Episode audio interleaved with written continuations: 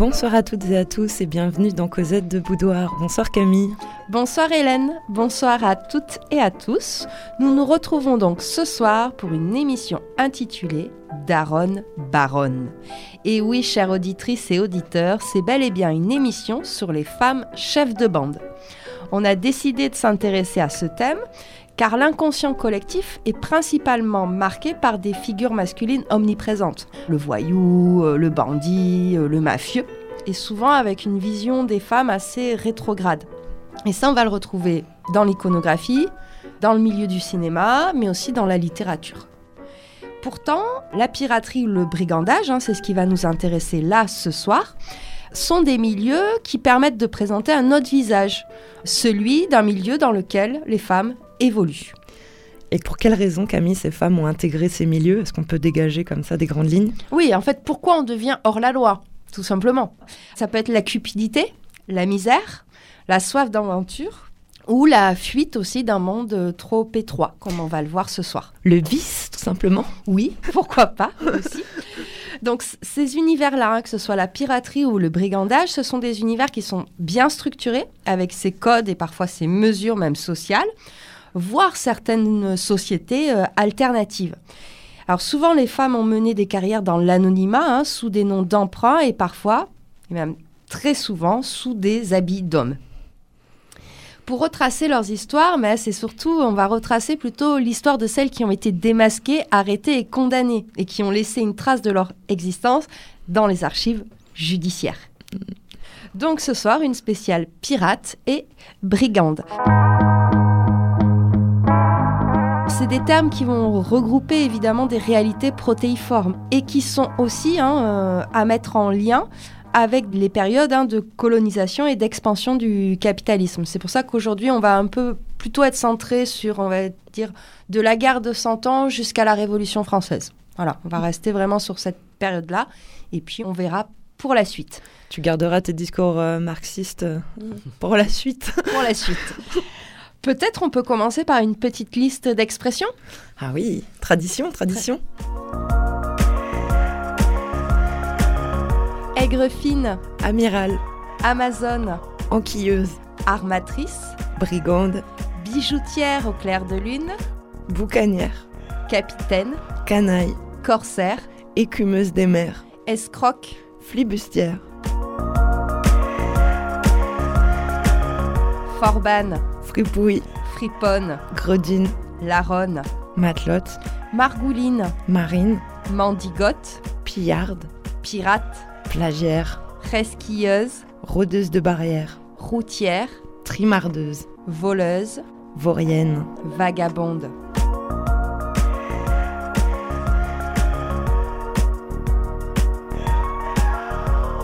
Dans cette liste d'expressions, nous avons fait le choix de féminiser en fait tous ces noms qui sont souvent euh, conjugués au masculin en fait. On enverra cette suggestion à l'Académie française, on verra s'ils acceptent. S'ils valident, hein, parce que je pense que j'ai féminisé. De... Au forceps, au forceps. Matelote, hmm, à vérifier. Alors par contre, ce qu'on est sûr, c'est que le mot pirate, ça vient du latin qui a été emprunté au grec pirates, qui veut dire voler ou tenter. Flibustier, c'est plutôt une origine anglaise ou hollandaise. C'est celui qui fait butin librement. Et le terme voleur, il est attesté en 1516. c'est du jargon pour désigner les mauvais garçons. Et puis après, à partir de 1547, c'est s'approprier le bien d'autrui. Il faut savoir que dans l'Ancien Régime, voler, c'est un crime très très grave, euh, passible de la peine de mort, bien sûr. Eh oui, la propriété privée. eh ben oui, Camille, ça se respecte quand même. Donc pour ce premier volet, une émission en, deux parties. On va d'abord s'intéresser à ces écumeuses des mers, hein, celles qui... Euh, Sévissent sur, les océans et les mers du Sud. Voilà, et puis après on s'intéressera à celles qui euh, raquettent sur les terres. Et eh bien voilà la première partie lancée. Parle-nous, Camille, des écumeuses des mers. Cette présence des femmes en mer, elle est attestée, même si ça dépend en grande partie de l'époque, du lieu ou de la culture et aussi des opportunités.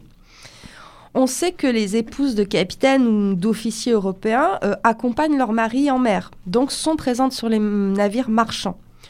Certaines épouses d'hommes aussi s'embarquaient clandestinement et se dévoilaient qu'une fois que le navire était en haute mer, donc on ne pouvait pas les renvoyer sur terre.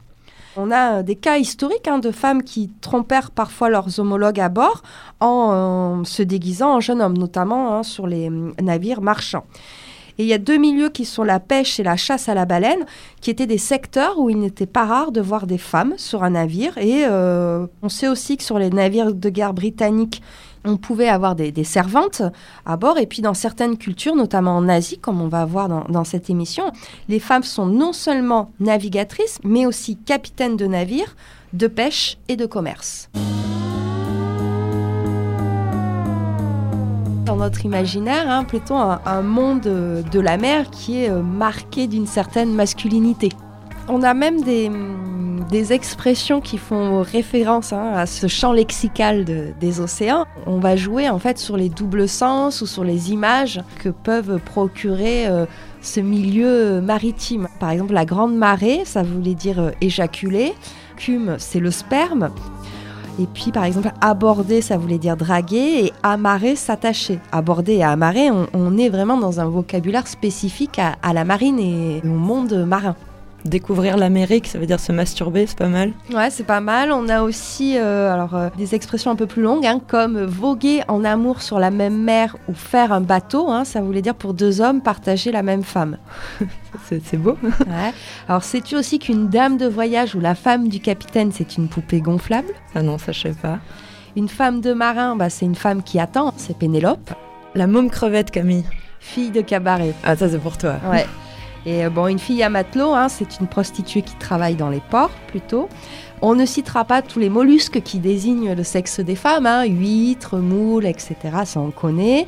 La boussole ou le gouvernail, c'est le pénis, hein, comme par hasard. Mhm. Ceci dit, sur euh, le sexe des femmes, frimer la moule, c'est pas mal. Ouais, c'est regarder le sexe d'une femme. Frimer. Frimer la moule, ouais. Celle-là, elle est très jolie, je trouve. Ça sonne en tout cas. Et puis, euh, celle qui correspond aussi aux, conditions euh, sanitaires, on va dire. Hein. ne prendre de passagers que quand la cale d'une barque est pleine. Ça veut dire n'avoir des amants que lorsqu'on est enceinte. Voilà. ça rappelle qu'on a des périodes où la contraception, tout ça, ça n'existe pas. Et on feinte, et on feinte. si on revient à nos peuples marins, on pense évidemment aux vikings grand peuple de guerriers, mais de marins, mais aussi également un grand peuple finalement de guerrières et de marines. Les sociétés vikings n'ont aucun malaise ni problème avec l'association femmes et bateaux. De nombreuses femmes de haut rang sont inhumées dans leurs bateaux. D'ailleurs, on a pendant très longtemps l'archéologie a cru que c'était des mecs et puis finalement ah ben oui c'était des grandes guerrières. Eh oui. Mmh on sait que par exemple sur les, bateaux euh, vikings qui remontent euh, vers Paris, on a plus de 1000 guerrières qui étaient présentes euh, sur ces bateaux-là. Alors il y a des noms hein, qui sont restés de grandes femmes vikings pirates, hein, comme Rusla, Sela ou Alfide de Gotland, hein, c'était une pirate de sang royal d'origine d'une petite île suédoise. Mais Camille, on emploie euh, plein de mots pour euh, désigner un peu les, les brigands sur les mers. Euh, tu peux nous, préciser, nous faire un petit point vocabulaire encore, s'il te plaît? Oui, parce que ça désigne vraiment des, réalités différentes. Donc un boucanier ou une boucanière, hein, ce sont des terriens, des, des, ruraux qui ont fui le monde et qui vivent principalement du, du, braconnage ou de ce qu'ils récupèrent un peu dans, dans les forêts. Ensuite, on a les corsaires, qui sont des marins qui se battent pour un roi. C'est donc des officiers hein, reconnus par les marines officielles et qui ont des lettres de marque qui leur permettent d'attaquer certains euh, bateaux, notamment navires marchands des pays ennemis. on se rappelle, on est en pleine période colonisation, euh, le commerce triangulaire, etc. Donc si on peut couler un petit navire anglais au passage, on va s'en voilà. Après, on a les flibustiers finalement qui se battent pour eux-mêmes, même s'il arrive que parfois ils passent des contrats avec des rois. En gros, c'est des mercenaires de mer. C'est à ceux qui payera le plus qui les embauchent. Et puis après, on a vraiment le terme de pirate qui euh, désigne celui ou celle qui tente de faire fortune qu'on appelle aussi forban, et là, il est carrément hors la loi, il n'agit que pour son compte et n'obéit à aucune autre autorité que la sienne. Et donc, il pille en fait les navires sans distinction de nationalité. Les frontières peuvent être assez poreuses en fait, notamment entre flibustiers et puis pirates. Tu peux basculer de l'un à l'autre en fonction un petit peu des, des, contrats. Et... Tu peux être un soldat et puis devenir mercenaire un beau jour un peu. Voilà, c'est ça. Au niveau de la géographie, donc principaux pays hein, qui vont être, euh, qui vont être euh, assujettis à cette histoire de, la piraterie, hein, c'est la France, l'Angleterre et la Hollande, puisque c'est les trois gros pays colonisateurs hein, de la, la, première vague coloniale. La flibuste, on est plutôt sur les années 1660-1685, alors que la piraterie, l'âge d'or, c'est vraiment 1713-1722. On est sur deux zones, en gros les Caraïbes et l'Asie, et quelques lieux sont restés quand même dans les mémoires, comme l'île de Saint-Christophe, la fameuse île de la Tortue et euh, l'île de la Nouvelle-Providence. Un objectif très simple, ce qu'on cherche sur les bateaux, c'est les armes, l'or, les pierres, la morue, la fourrure, le bois, le tabac, le sucre et le café. Toutes les marchandises qui peuvent se revendre. Et un quotidien, euh, contrairement à tout l'imaginaire qui a été véhiculé hein, sur le monde des pirates, le quotidien, c'est quand même l'ennui, la faim, la peur et la maladie. Voilà, L'humidité aussi. L'humidité aussi. C'est un univers, on le disait, qui est quand même régi par cette, certains codes. On pourrait parler de règles de la piraterie. C'est-à-dire que c'est le choix de l'attaque, le choix du, du, bateau est décidé de manière collective. Mais euh, on n'a pas le droit de s'opposer au capitaine lorsqu'on est dans l'action en fait. C'est-à-dire que s'il te dit, bah, tu, voilà, il faut euh, buter euh, les mecs, tu les butes, quoi. Tu dis pas, ah, j'hésite, je sais pas trop. Il fallait, en fait, tu parles avant. J'hésite. Le capitaine n'a pas de faveur et ne se distingue pas du reste de l'équipage. Hein. Il n'a pas de quartier réservé, il mange avec l'équipage. Euh, tout le monde a un droit de vote au conseil et on pratique le marronnage. C'est-à-dire que si tu, euh, si tu es un marin qui a fait un manquement ou qui est indiscipliné, on t'abandonne sur une île. On te bute pas. Mais bon, être abandonné sur une île. Euh... Oui, c'est faire manger par les fourmis, quoi. voilà. Et puis ensuite, tu as euh, une part du butin, qui est le, le, butin finalement est réparti à part égale entre l'équipage. Le capitaine et le quartier maître ont deux parts, et tous ceux qui sont canonniers, charpentiers, chirurgiens et maîtres d'équipage ont une part et quart. Et tu as aussi un pot commun pour les blessés et les infirmes ce qui est plutôt assez social dans une société où on est quand même en monarchie absolue en France à ce moment-là. J'ai envie de te dire, c'est une grille de salaire en fait. Ouais, presque. Un code euh, du travail, plus ou moins. Alors, comme on le disait, notre imaginaire a été très marqué par des personnages masculins. Hein. Et même cette vision un peu moderne des, pirates doit aussi son origine à leur représentation dans les livres et les films. Alors des accessoires comme la fameuse jambe de bois, les perroquets, nous les devons bien sûr à l'île au trésor qui a vraiment défini le genre de cette littérature un peu d'aventure. Pourtant, on a eu un roman en 1844 qui s'appelle Fanny Campbell. Et euh, ça a vraiment été un succès énorme en Amérique, à tel point que on a parfois considéré que cette femme était une véritable pirate historique alors ah. que c'est un roman complètement euh, inventé.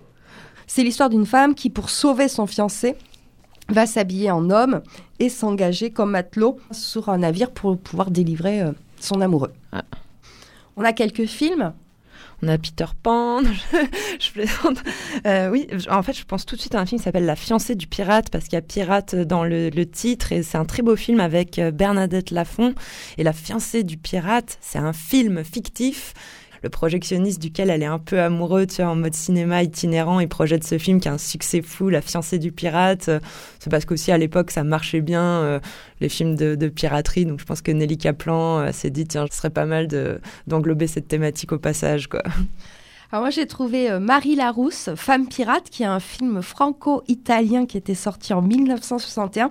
Après s'être évadée de prison, Marie Larousse s'engage comme mousse sur un des bateaux pirates. Hein. Et là, en fait, l'affiche m'a fait beaucoup rire parce qu'on est vraiment dans tout cet imaginaire avec le corsage qui dévoilait, la poitrine généreuse de Marie Larousse, voilà. Alors, il y avait eu hein, quand même dans les années 90 une, euh, une tentative de l'île aux pirates. Je repense aussi au Révolté du Bounty. Le film avait raflé euh, énormément d'Oscars. Enfin, c'était vraiment un genre qui, qui cartonnait. Hein. Puis bon, on a vu ça aussi tout récemment. Avec Pirates des Caraïbes, hein, euh, où on a quand même une série de cinq films qui sont sortis entre 2003 et 2017, qui sont principalement marqués par un male gaze hein, dominant, pour le dire comme ça. Il y a eu des rumeurs comme quoi il y aurait un sixième film qui serait plus centré sur les persos féminins avec une réalisatrice, etc. Et finalement, ça vient d'être démenti, il n'y aura pas de... Euh, non, finalement, on va rester dans un regard masculin exclusivement. ouais, mm. finalement, c'est ce qu'on sait faire. C'est pas la peine. Alors, on s'est amusé à faire passer le test de Bechdel euh, à Pirates des Caraïbes. Donc, on, rappelle, le test de, de Bechdel, c'est avec euh, quelques points, ça permet de montrer la sous-représentation des femmes dans les films. Alors, on l'a fait passer qu'aux quatre premiers films, parce que le cinquième, finalement, c'est... j'ai pas pu. bon, j'en ai vu aucun, donc Camille s'y colle. Merci, Camille. le cinquième est très difficile à regarder, donc je me suis arrêtée aux quatre premiers. Donc, on a huit personnages féminins nommés sur une quarantaine de personnages masculins en tout. Alors sur ces huit personnages féminins, c'est assez intéressant. Deux d'entre elles sont quand même travailleuses du sexe. Elles ont une ligne de dialogue qui doit être Eh mon mignon, viens voilà. Surtout qu'à cette époque-là, on disait traîner, tu vois, c'est pas travailleuse du sexe. Oui, mais. non, non, mais je, je, vois. On a une seigneur pirate, hein, Dame Ching, mais qui, a, qui doit prononcer moins de dix mots, là aussi. On a la déesse de l'océan, hein, une sorte de calypso qui est une sorte de femme fatale euh, qui évidemment va mener le méchant à sa perte. Mhm. On en a une quand même dans le premier film, Anna Maria, qui est une femme pirate, qui en gros est la, seconde hein, de Jack Sparrow. Mais elle disparaît entre le premier et le deuxième film. On la retrouve pas dans le deuxième. Elle s'est barrée, on sait pas. Avec un beau mec. C'est ça. Après, les autres personnages, bah, en fait, en gros, elles servent de motivation aux personnages masculins. Donc, c'est pas intéressant comme euh, rôle modèle. Elles n'ont pas de motivation propre. On a enfin Elisabeth Swan, qui certes a un rôle un peu limité, malgré ses nombreuses qualités. En fait, elle est courageuse, réfléchie, elle, elle sait faire preuve d'autorité. On a quelques scènes qui sont vraiment bien, où elle, elle explique aux pirates qu'ils n'ont pas à se plaindre, que c'est rien euh, ce qu'ils vivent par rapport à le fait d'être une femme et de porter un corset. Tu vois, t'as deux, trois trucs qui sont quand même pas mal. Tu dis, ah, vous teniez comment c'est un truc. Ben non, en fait, pareil, ils vont plomber le truc. Puisque euh, tout à la fin, en fait, elle, à un moment, elle reste sur Terre, euh, engrossée, et puis c'est son mec qui part en mer, quoi. Et elle fait des cookies. Voilà, ah, pour ses enfants. C'est ça. Alors bon, on va s'écouter un peu de rock punk. Je pense que ça va nous faire du bien.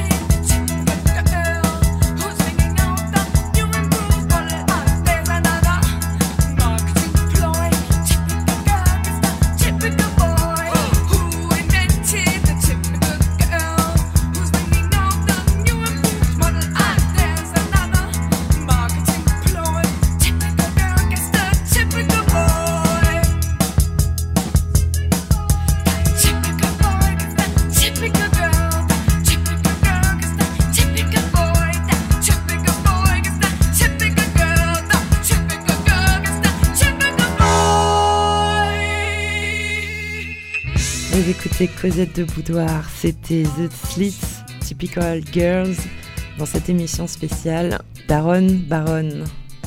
On vient de faire un petit tour de, tout ce qu'on trouvait dans la pop culture autour des, des, femmes pirates.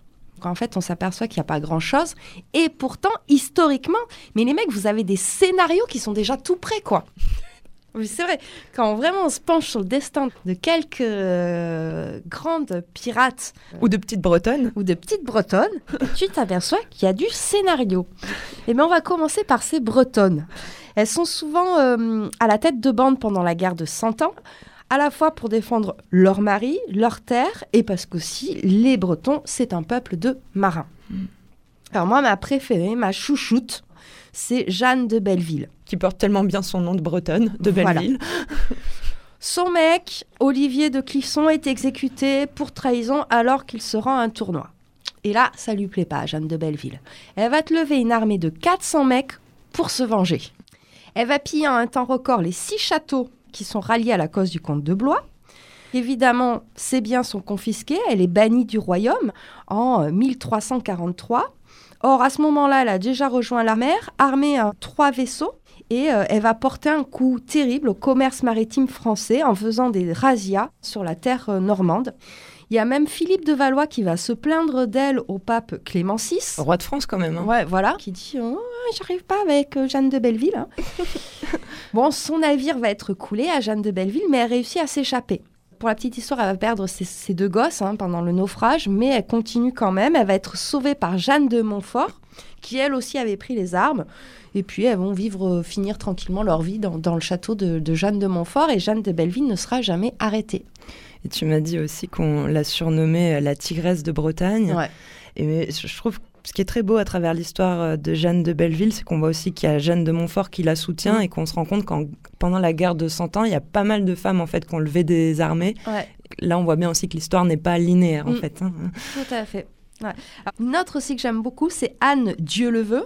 Dieu le veut, c'est son surnom. Ça m'étonne de toi, mais enfin. Et en fait, son surnom fait référence à sa nature incroyablement tenace. Parce qu'elle, elle arrive dans les Caraïbes euh, vers 1670. Euh, Donc, elle va quand même épouser successivement plusieurs flibustiers qui meurent hein, dans différents euh, duels. Elle va même provoquer le meurtrier de son défunt époux, un pirate émérite qui s'appelait Laurent de Graff. Et donc ce pirate-là, il est tellement sidéré par le courage dont elle fait preuve et surtout son habileté euh, à l'escrime qu'il décide de l'épouser en fait. Et ça, je trouve ça euh, pas mal. Elle va être capturée par les Espagnols, va faire plusieurs, euh, plusieurs années en prison. Mais pareil, elle, va réussir à être libérée et, terminer sa vie tranquillement. Pas tranquillement, avant 50 ans, mais Oui, bah, c'est l'âge de l'époque hein. Après, on en a d'autres, hein, mais alors toutes elles sont bretonnes. On a Rose de Brégon, de Brest. Elle, elle arrive carrément à obtenir une pension du roi de France parce qu'elle a été blessée comme corsaire. elle dit ah bah ouais, j'ai bossé, hein. Maintenant, il faut payer. Louise Antonini, un père corse, une mère bretonne. Bon, là, tu comprends pourquoi tu choisis d'être pirate. Donc ça, c'était euh, quelques noms, mais euh, peut-être que les plus célèbres sont à chercher de, de l'autre côté de la Manche côté de la Grande-Bretagne et du Royaume-Uni. Et les deux plus célèbres, c'est évidemment Anne Bonny et Mary Read. Elles vont faire partie de la bande de Rackham, qui va être arrêtée en 1720 à la fin de l'âge d'or de la piraterie. Par laquelle on commence, euh, si on doit faire le portrait euh, des deux On va commencer par Mary Read.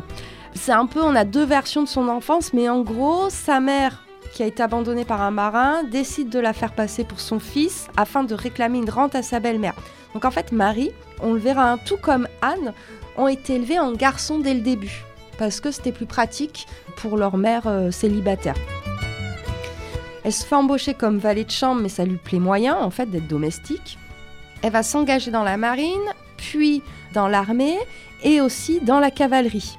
Mais elle n'a pas assez d'argent pour monter dans la hiérarchie euh, militaire elle va euh, épouser un militaire qui s'est quand même aperçu qu'elle était une femme hein, dans ce milieu-là. Ils vont ouvrir une auberge et puis euh, lorsqu'il décède assez rapidement, elle se retrouve veuve et là, elle va s'engager finalement dans la piraterie. Euh, et là aussi, elle va plusieurs fois hein, provoquer des, des, pirates en duel pour défendre ses amants en fait, parce qu'elle était meilleure lame qu'eux. Anne Bonny, elle, elle est irlandaise. Ah. Et pareil, donc ses parents ont immigré en Caroline et elle va épouser un pirate converti. Sauf que sur sa route, elle euh, croise euh, Rakam, ce bandit très célèbre, et elle va devenir sa maîtresse. Elle, par contre, Anne Bonny, était reconnue comme femme pirate, on le savait. Alors que Marie Red, pas du tout. Elles se seraient rencontrées et auraient été amies, et elles vont piller ensemble plusieurs navires de, de- de Jamaïque. Et euh, hélas, un, un- un soir où l'équipage a un petit peu bu, il manque de vigilance et euh, tout l'équipage se fait prendre. Et elles auraient été les dernières à défendre le- le navire. Et elles, elles finissent de, de leur belle mort? Alors, euh, toute leur histoire est, est- est connue parce qu'on a euh, leur procès. Donc, elles vont être reconnues coupables d'actes de piraterie, de vol et de félonie. Lors de leur procès, on va beaucoup insister sur leur détermination, leur grossièreté, leur enthousiasme dans leur activité de pirate. Anne euh, Bonny dé- déclarera même lors de son procès à propos de Calico Jack, qui était quand même le pirate qui faisait flipper tout le monde, elle va déclarer S'il s'était battu comme un homme, il n'aurait pas été pendu comme un chien. voilà, parce qu'elle trouve qu'il n'est pas allé, il n'a pas défendu jusqu'au bout le, bateau. C'est clair que là, on a deux biographies qui sont géniales, juste pour faire des séries ou des films. On a une autrice, Zoé Valdès, qui s'est amusée à écrire un, roman où on voit ces deux personnages-là. Ça s'appelle Les Louves de la mer. Arrête de rigoler. Elle rigole déjà, quoi. Parce que parce que c'est le seul passage de littérature érotique qu'on vous lira dans cette émission. Elle imagine que euh, Marie euh, Reed et Anne Bonny se seraient croisées sur un bateau et auraient eu une relation ensemble, voire un petit, euh, un petit trouble avec Calico Jack.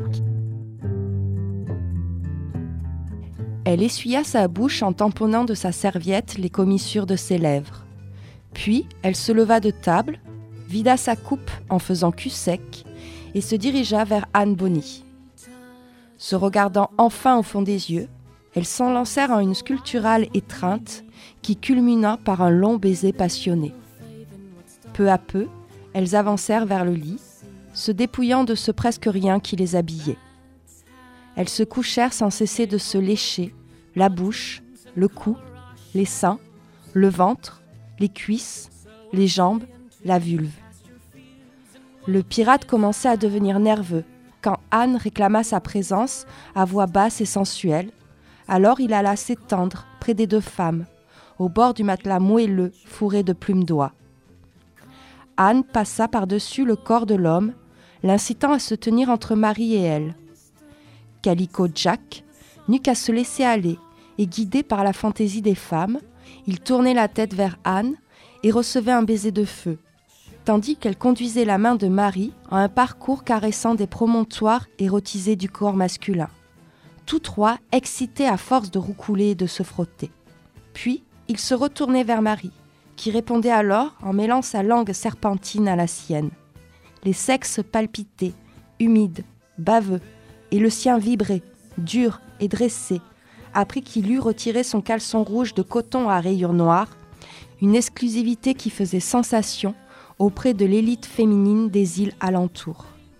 Anne s'empara de ce yucca juteux pour embrosser sa glissante orchidée noire, après quoi elle passa le relais à son ami, qui, se plaçant dessous, feignit la passivité. C'est alors que le pirate prit l'initiative et pénétra l'étroit orifice vibra-t-il. Ils passèrent trois jours et trois nuits, absents au monde, car vivre sur l'océan les condamnait à l'exil perpétuel de toute terre, de tout pays, voire l'exil intérieur. So I say unto you, cast your fears and welcome desire. Et oui, chers auditeurs et chères auditrices, vous écoutez Cosette de Boudoir d'Aaron Baron, et c'était le seul passage de littérature érotique de toute l'émission. Qui a quand même un petit arrière-goût d'arlequin. Mais c'est pour ça qu'on vous l'a choisi. Et en fait, c'est euh, l'auteur de Robinson euh, Crusoe, Daniel Defoe, qui sera le premier en 1724 à esquisser une biographie de ces deux femmes euh, pirates et il va s'appuyer sur les comptes rendus du procès. Des Britanniques, on en a d'autres. hein. On a par exemple Lady Killigrew, qui était, dont, dont la famille est carrément connue pour sa piraterie. Grace O'Malley, une autre Irlandaise, qui était euh, surnommée Granway, dite la chauve parce qu'elle portait les cheveux très courts. Et puis euh, Charlotte euh, de Berry. Elle euh, va, euh, pareil, s'engager dans la piraterie au XVIIe siècle. Mais tu nous disais que tu avais aussi des, t'avais trouvé des, des femmes comme ça, des femmes chefs de bande sur des navires euh, en, en Asie aussi? Oui, oui, surtout au début du XVIIIe siècle, parce qu'on a une situation assez complexe en Chine, hein, où le pays est en proie aux insurrections, à la correction de l'appareil euh, administratif et euh, des histoires de frontières, euh, notamment avec des guerres avec les Anglais. Et on va avoir un développement de la piraterie dans les provinces du Sud-Est. Et les pirates chinois sont des individus cultivés. hein. Il y a un engagement dans la piraterie, soit pour des raisons politiques, soit pour lutter contre l'oppression des mandarins. Et donc on va avoir par exemple Ching Yin Sao, son frère est pirate. Elle a tellement une flotte importante qu'elle a divisé sa flotte en sous-groupes, jusqu'à six sous-groupes où chacun a sa couleur et un surnom. Tu vois, il y a euh, le groupe Le Fléau de la mer, le groupe L'Oiseau, euh, le groupe La Pâture de la mer. Et elle était connue pour sa très bonne stratégie euh, militaire, puisqu'elle va même négocier son pardon auprès de l'empereur pour continuer sa vie dans la contrebande. Ouais, alors j'imagine qu'elle vient pas de rien du coup pour être à la tête euh, d'une telle flotte et c'est vraiment un personnage, une figure euh, importante en fait. euh. Oui, et puis surtout, elle s'est vraiment inscrite dans une lignée comme ça de, de femmes. on la compare même à certaines grandes impératrices asiatiques. Alors après, on va en trouver d'autres, hein, d'autres femmes pirates, mais c'est plus euh, finalement au début du XXe siècle, 1920-1930, où là, il va y avoir encore d'autres figu- figures hein, qui vont marquer un peu cette Asie du Sud-Est. D'accord. Et puis aussi, on a euh, euh, sur le bassin méditerranéen aussi des femmes pirates, hein, notamment euh, Saïda Al-Oura, qui, qui aurait été l'allié du pirate turc Barberousse. Et son nom signifiait littéralement noble dame libre et indépendante et femme souveraine ne s'inclinant devant aucune autorité. et elle, elle va quand même régner sur les mers pendant une trentaine d'années sur le bassin méditerranéen.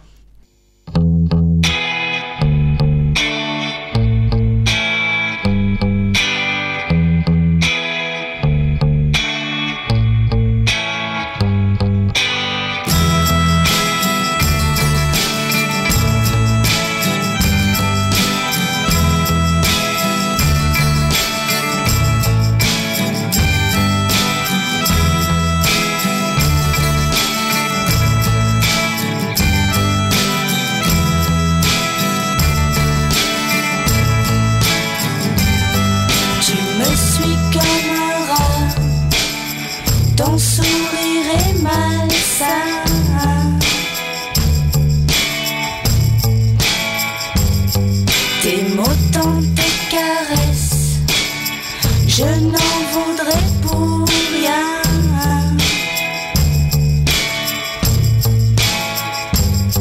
Tu saignais si fort tu me tenais la main.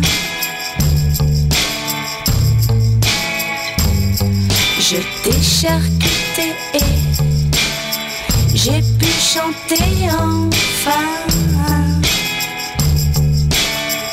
Je suis une go-go girl. Je suis une go-go girl. Juste une go-go girl Une jolie go-go girl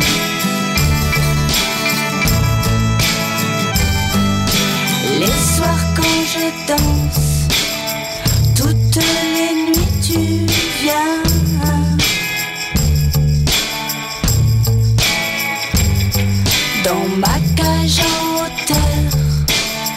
je chante ce refrain.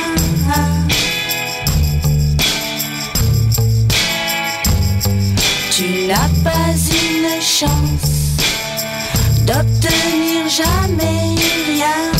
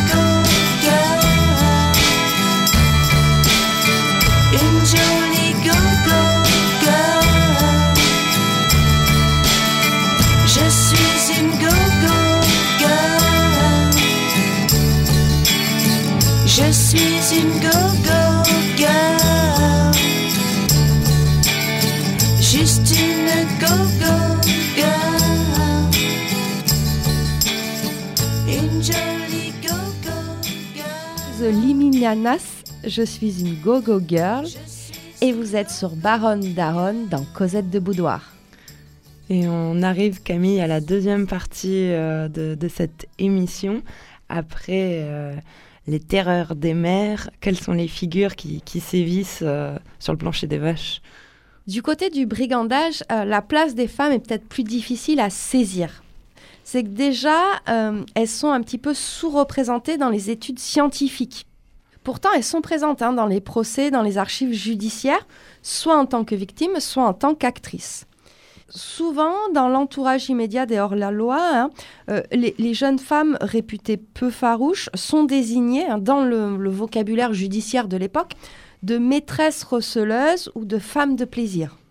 Euh, Par exemple, euh, le, le 14 Ventose de l'an 11, hein, le préfet donne l'ordre d'arrêter Nanette Escarté-Figue parce qu'on la soupçonne d'être la maîtresse de l'un d'eux. hein, et on dit même quiconque voulait jouir d'elle en jouissait. Non seulement elle nous recevait à volonté chez elle, toutes les fois que nous désirions, mais encore soit plus dans l'auberge, soit dans les bois, elle venait nous chercher, nous agacer et nous provoquer. Là, on est vraiment sur le cliché littéraire avec le couple brigand-prostitué. De même, si on analyse certains propos de bandits euh, lors de leur déposition, hein, lorsqu'ils sont arrêtés, pour eux, il apparaît aussi que la participation des femmes à l'organisation criminelle devient contre nature lorsque celles-ci se laissent porter à des excès, surtout si elles sont considérées comme âpres au gain ou poussent au crime, parce que voilà, on est euh, sur cette défiance traditionnelle à, à l'égard de femmes seules qui échappent à la tutelle masculine. Donc en gros, même les brigands euh, eux-mêmes sont emprunts hein, de, stéréotypes à propos des, femmes qui sont euh, dans leur bande. Donc on est plutôt sur euh, une fonction principalement érotique hein, dans ces milieux du banditisme, on va dire, des temps modernes, 17e, 18e, avec des femmes qui vont partager la vie errante des bandits et surtout qui vont assurer des liens avec le monde extérieur. On le sait que dans la bande de Cartouche, grande figure du, du- du bandit qui a marqué hein, l'imaginaire, Jeanne Rey est qualifiée de femme de débauche et Jeanne Roger de femme de débauche et complice, parce qu'elle assurait aussi des liens avec l'extérieur. C'est souvent euh, voilà, les, les femmes de, de l'ombre, mais, mais c'est bien une émission sur les femmes chefs de bande qu'on fait, Camille. Oui, alors il en existe un certain nombre de cas hein, où vraiment des femmes ont dirigé hein, des, des- des bandits. hein. Souvent, elles sont réputées pour leur qualité cavalière, pour leur adresse au tir et leur bravoure. Certaines de ces femmes sont citées dans les ballades Heidouk au Balkan. En fait, c'est vraiment une tradition euh, dans ces régions-là où les femmes sont habillées en hommes et combattent comme eux. En gros, elles préfèrent le fusil au rouet. Souvent, elles sont euh, issues de la communauté juive euh, de Bulgarie. Et ça dure, on va dire, un certain nombre d'années. Puis à un moment, il y a une cérémonie d'adieu et elles vont rentrer chez elles et se marier. En gros, elles font, elles font de l'argent pour pouvoir se marier un petit peu et elles jouissent d'une certaine liberté avant de re-rentrer euh, euh, Mhm. dans le rang euh, traditionnel. Oui, mais comme tu as dit, mariées un petit peu, bon, Mm. elles sont mariées un petit peu, quoi. Et après, il faut peut-être quitter un peu l'Europe pour en trouver d'autres. Oui, c'est plutôt du côté de l'Amérique centrale ou de l'Amérique latine qu'on va trouver pas mal de, de femmes à la tête de bande, notamment au Pérou. On va voir beaucoup de femmes à la tête de bande entre 1917 et 1937. Euh, par exemple, Rosa Palma de Chulucanas ou euh, Risa Ruiras, qui elle était en plus lesbienne, hein, qui vivait euh, avec sa conjointe et qui dirigeait la bande. En Argentine, on a Martina Chapané, euh, qui était une voleuse de grand chemin qui a sévi plutôt au 19e siècle. En Chine aussi, on va retrouver euh, de nombreuses femmes dans les régions de banditisme à cheval, notamment au sein de la minorité Aka. Et puis en, Andalousie aussi, leur présence est attestée, notamment au 19e siècle. Ces femmes-là sont appelées les serranas, les montagnardes. Après ce petit tour du monde rapidos, si on revient euh, en France et notamment à Paris, on sait que dans la bande de Raffia, c'est-à-dire la bande des assommeurs qui sévissaient dans les rues de Paris entre 1741 et 1743, on a 35 personnes qui vont être arrêtées en 1742, dont le chef de, de bande, hein, Raffia, et 14 femmes en plus. Et ces 14 femmes sont Certaines sont des membres à part entière de la bande, hein, puisqu'elles ont aussi des pseudonymes. Donc si elles sont arrêtées avec leur pseudo, c'est que vraiment elles ont un rôle qui compte dans cette bande. D'ailleurs, on précise, Camille, les assommeurs, les... c'est très imagé en fait. T'assommes quelqu'un et tu lui prends son fric en fait. C'est ça. Paris n'a jamais été une ville très sûre, tu sais. Notamment au XVIIIe siècle. C'est ça.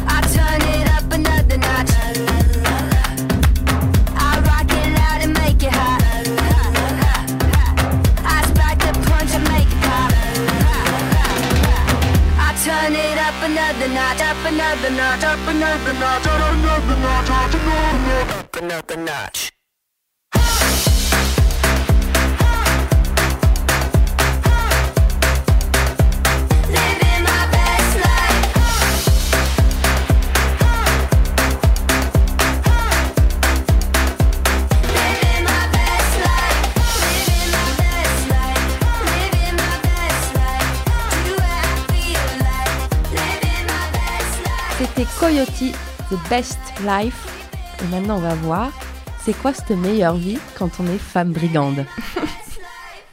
Alors déjà, il faut se travestir, en fait.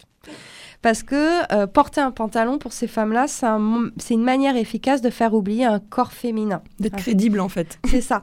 Et du coup, quand tu adoptes ce sexe social, euh, bah, ça te permet d'avoir plus de liberté. Euh, elles refusaient finalement, ces femmes-là, l'enfermement dans un quotidien imprégné de précarité, de harcèlement et de peur.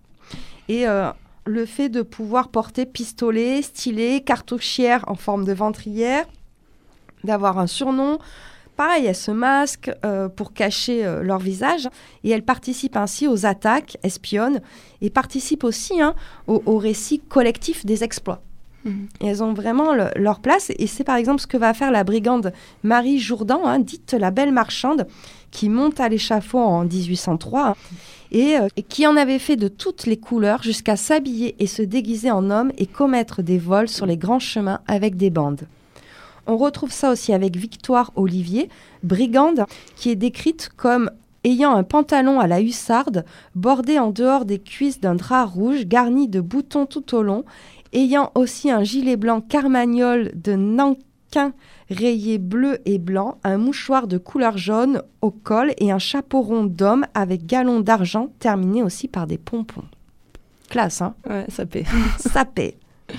Dans ce monde de, de brigandage, on a vu que les, les femmes finalement passent incognito, hein, parce qu'il y a aussi ce choix du surnom. hein. Mhm. Donc, on trouble aussi les questions de genre avec un, un- un surnom. Et puis, dans ces milieux-là, on parle un jargot. Alors, jargot, c'est un terme qui apparaît en 1629 sous le titre de jargon ou langage de l'argot réformé. Alors, c'est Olivier euh, Cheron euh, qui va donner à ces groupes de bandes le nom d'argot. Et ensuite, ce terme-là, argot, va désigner la façon de parler de ces bandes.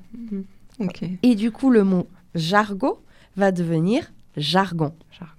Voilà. À la fin du XVIIe siècle, suite au succès de son bouquin. D'accord. Et donc le plus célèbre des jargons est sûrement, sûrement celui des coquillards hein, de Dijon. Donc c'est une bande qui sévit vers 1455. Encore aujourd'hui, on a du mal à décrypter hein, tout le, le- le jargon de ces coquillards. On a quelques indices parce qu'ils se sont fait arrêter. Et il y a eu euh, un des membres qui a parlé et qui a donné quelques clés de, de lecture. Alors c'est celui qui parle, c'est Dimanche le Loup. Là aussi, hein, toujours cette histoire de surnom. Et donc lui, il va dire la compagnie se compose de larrons, estiveurs, crocheteurs, envoyeurs et planteurs. Donc par exemple, envoyeurs, c'est des meurtriers. Les planteurs, c'est ceux qui fabriquent la fausse monnaie. Là aussi, crime très très grave euh, sous Ouais. l'Ancien Régime. Et aujourd'hui, on a certains mots euh, de cet argot des coquillards qui est resté, hein, comme coffre ou coffret. Mhm. Ça vient des coquillards, c'est se faire arrêter. Ouais. hein. Enterver, on le traduit dans l'argot aujourd'hui par entraver, ça veut dire euh, comprendre en fait. Ah, ah, je pense que c'était empêché, entraver moi. T'en- T'entraves rien, ça veut dire tu comprends rien en argot. Et à l'époque, on disait enterver. Donc là, euh, voilà, on est quand même assez proche de ce qui se parlait à l'époque. Mais peut-être celui qui a le, le plus évoqué les coquillards, parce que peut-être il en aurait fait partie, c'est François Villon. Et on va lire Ballade de bonne doctrine à ceux de mauvaise vie.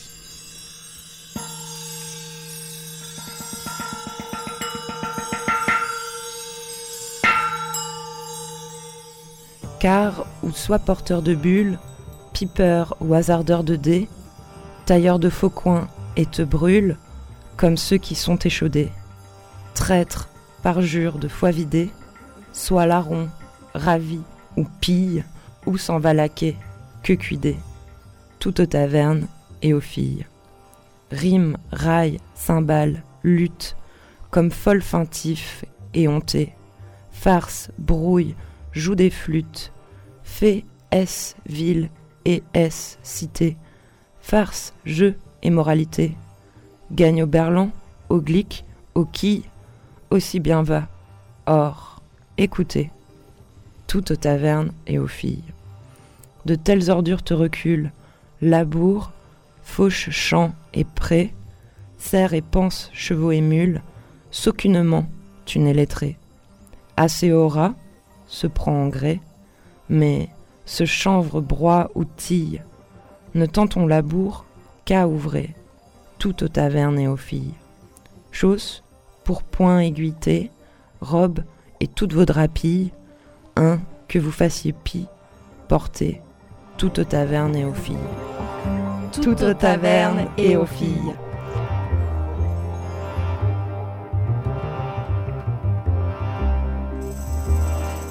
Alors, je te remercie fortement pour cette lecture en argot des coquillards qui n'a pas dû être évidente. Non, c'est chaud, c'est Ouais. chaud. Je m'excuse pour euh, nos auditrices et auditeurs. Mais on a tenté, on a tenté. Voilà, on essaye. On s'aperçoit euh, historiquement que ces hum, bandes de brigands, euh, bandits apparaissent souvent dans des périodes de troubles. soit parce qu'il y a des guerres de religion, soit parce qu'il y a la fronde, soit c'est des périodes de troubles révolutionnaires. Donc il y a des, des sortes d'âge d'or, hein. on est plutôt vers 1550, 1660, et puis après plutôt dans les années 1780-1787. 2018, gilet jaune. Là aussi, ça à mettre en lien avec le développement du capitalisme et qui a pour enjeu hein, des notions de classe, de richesse et notamment de richesse dans les sociétés rurales. Ça y est, la voilà partie. On peut pas la retenir. Et oui, parce que ces bandes, elles défient celles qui détiennent le pouvoir, le droit et l'accès aux ressources. Elles défient finalement l'ordre économique, social et politique. C'est une sorte de contestation de l'ordre social. Elles s'en prennent plus ou moins à Bernard Arnault, en fait. Voilà. On s'est aperçu que les régions de banditisme sont aussi des régions euh, les plus pauvres, hein, que ce soit en France ou à l'étranger. Et je pense notamment à un moment au Brésil, on va avoir des très très grosses sécheresses meurtrières vers 1877, et c'est là où on voit apparaître les gangaceros, c'est-à-dire les, les bandits brésiliens. C'est pour ça que je vous propose qu'on se lise un petit extrait de La couturière de Française de Pontes Puebles, qui évoque ça, ce phénomène des cangaceros.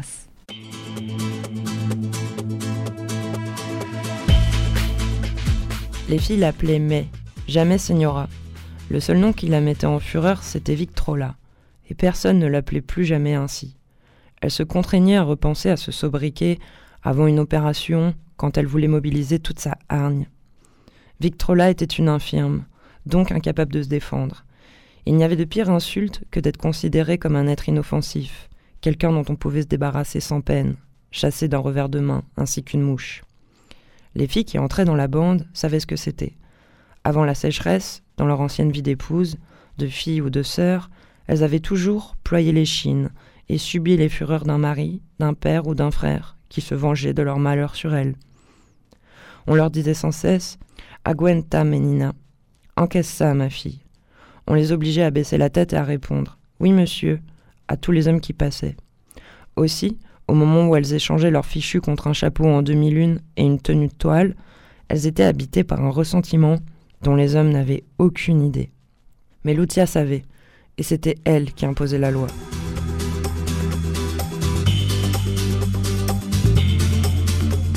Dans ce, ce roman de, de la couturière, on parlait tout à l'heure des surnoms, qui est assez chouette. Donc c'est une femme hein, qui dirige euh, cette bande, vous l'avez compris. Et euh, en fait, elle se fait pas choper au début parce que les autorités sont persuadées que jamais une femme pourra faire preuve d'autant de violence. Donc ils cherchent partout un mec et en fait non, c'est une nana. Et comme elle était couturière de formation, euh, comme surnom à, ses membres, elle donne des, noms de points de couture. Voilà, je trouve ça euh, mignon. voilà.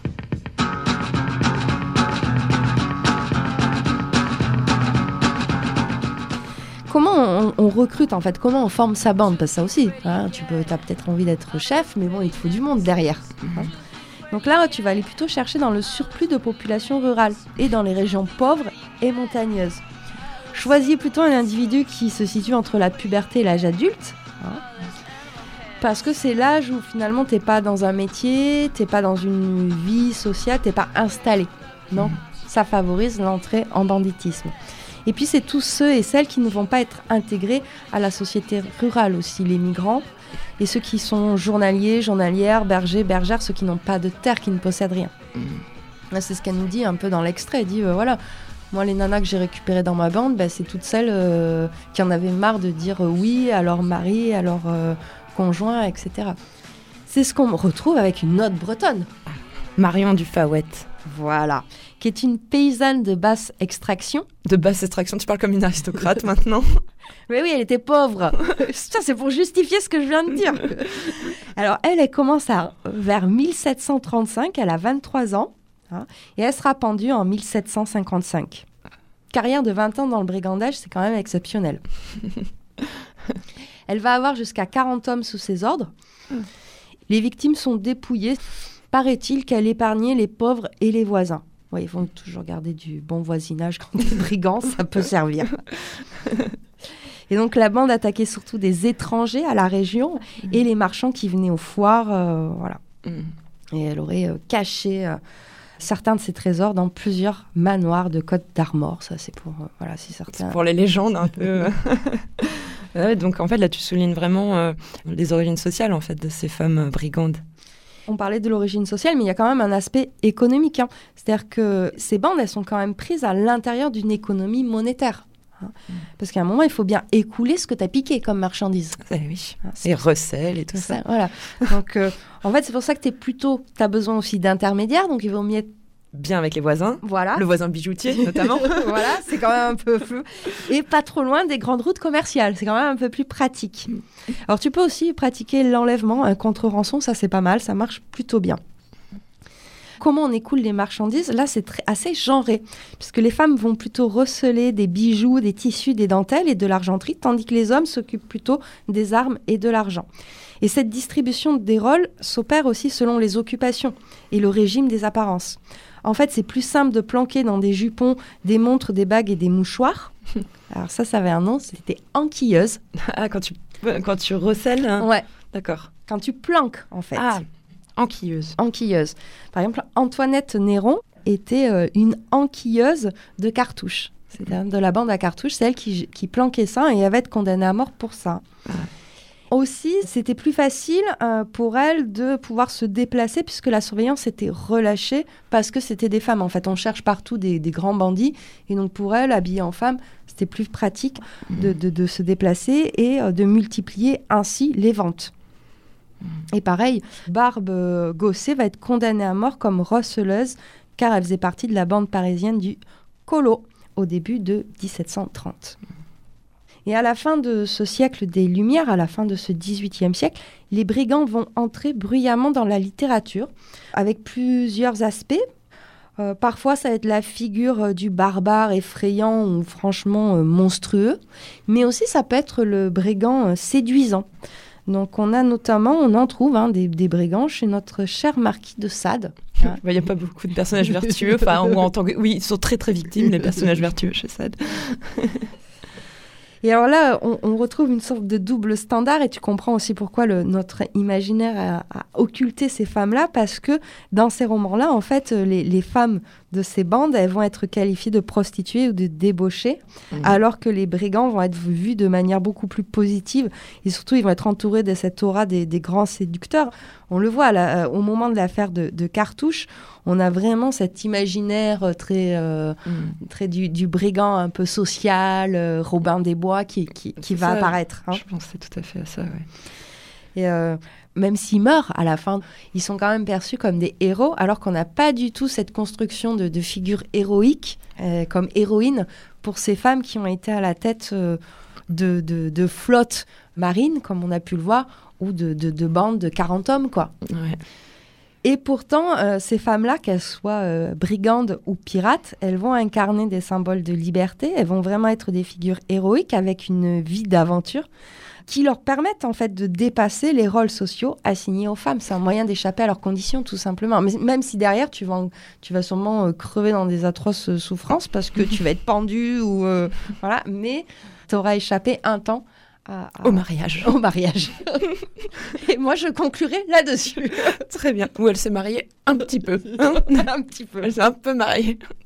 Non, oui, je suis bien d'accord avec euh, ce que tu dis. Alors cette émission a été préparée avec Femmes pirates de Marie-Ève Tunuit, les pirates de Gilles Lapouge, les bandits de Osborne et une histoire de pirates de Jean-Pierre Moreau. Et avec les quatre premiers films de Pirates des Caraïbes. Ouais, super. Moi, J'ai revu Peter Pan et la petite sirène. Merci beaucoup Camille et on se retrouve euh, bah, une prochaine fois. On poursuivra un, un peu cette euh, thématique. Oui, on va poursuivre cette thématique de femmes hors la loi et puis on fera un petit bond euh, dans le temps, Un petit peu. un petit peu. hein. Très on va bonne- aller voir du côté des gangsters et des mafieuses. Très bien. Bah, chouette programme. Et vous pouvez évidemment retrouver Cosette de Boudoir sur les réseaux sociaux et sur toutes les plateformes de podcast. Bonne soirée à, à toutes et à tous et merci à toi Camille. Ciao. Eh bien, bon vent